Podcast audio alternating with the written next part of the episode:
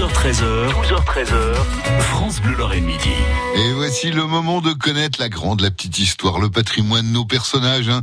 Avec Vianney Hignaud, tous les jours, on redécouvre nos racines lorraines. Vianney, cette semaine, c'est Musique du Monde, Festival Mosellan. On continue notre escapade entre les notes de musique. Oui, tout juste, on se balade sur les scènes et les gammes cette semaine. Je vous avais promis une semaine internationale musicale. On a parlé tango, blues, soul. On parle aujourd'hui musique classique et je vous emmène à Hombourg-Haut, qui est entre Frémin, Merlebach et, Saint-Avold. Mais je vous emmène aussi en Chine, au Japon, en Corée, en Sahara. Je vous parle du compositeur Théodore Gouvy, dont je vous ai déjà un peu parlé par le passé, mais là c'est particulier parce que c'est le 200e anniversaire de sa naissance. Il est né il y a 200 ans, presque tout pile, hein, le 3 juillet 1919. Alors il y a un premier trait de caractère de la famille Gouvy, c'est sa culture, certes très francophile, mais aussi très franco-allemande. Ils seront d'ailleurs prussiens, d'abord. Trois des quatre fils sont nés prussiens, car nés après 1815 et le traité de Paris qui voit la France céder le canton de Sarrebruck à la Prusse. Et puis ils choisiront la nationalité française. Il n'empêche que la Sarre revendique, comme la Moselle et la Lorraine, une forme de paternité du compositeur. Théodore avait un attachement pour les deux, ce qui le gênait. Et il s'en plaignait, c'était toutes les tracasseries administratives. Il le dit plusieurs fois à sa mère, avec laquelle il échangeait par lettres.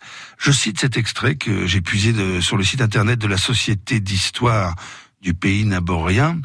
Voilà ce qu'il dit, tu ne te doutes guère des mille et une tribulations que j'ai encore eu à subir pour mon passeport.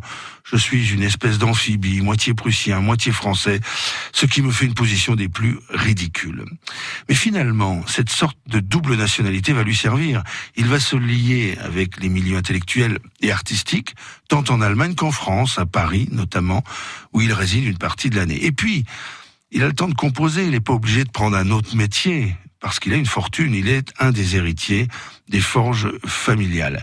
Et il va euh, devenir un immense compositeur, célèbre de son vivant, et bizarrement oublié après sa mort, un oubli que répare euh, l'Institut Gouvy, qui est basé dans la maison où Théodore Gouvy a longtemps vécu et composé, à Et alors, parmi les initiatives de l'Institut, eh bien, il y a les 30e euh, rencontres musicales de Hombourg-Haut qui se déroulent sur l'année 2019.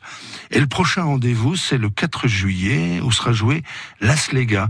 C'est une cantate dont la deuxième version de Gouvy n'a jamais été interprétée.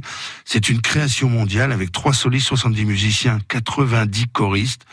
Ce sera donc un moment historique qui dépasse très largement la France et l'Allemagne. Des musiciens du monde entier, dont des Japonais, des Coréens, des Chinois, célèbrent Gouvy, le Mosellan. Allez, on va se la jouer amicalement vôtre.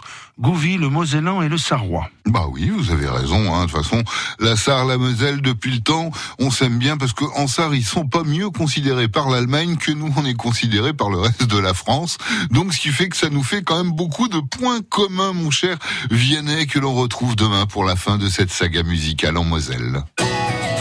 12h13h, 12h13h, France Bleu Lorraine Midi.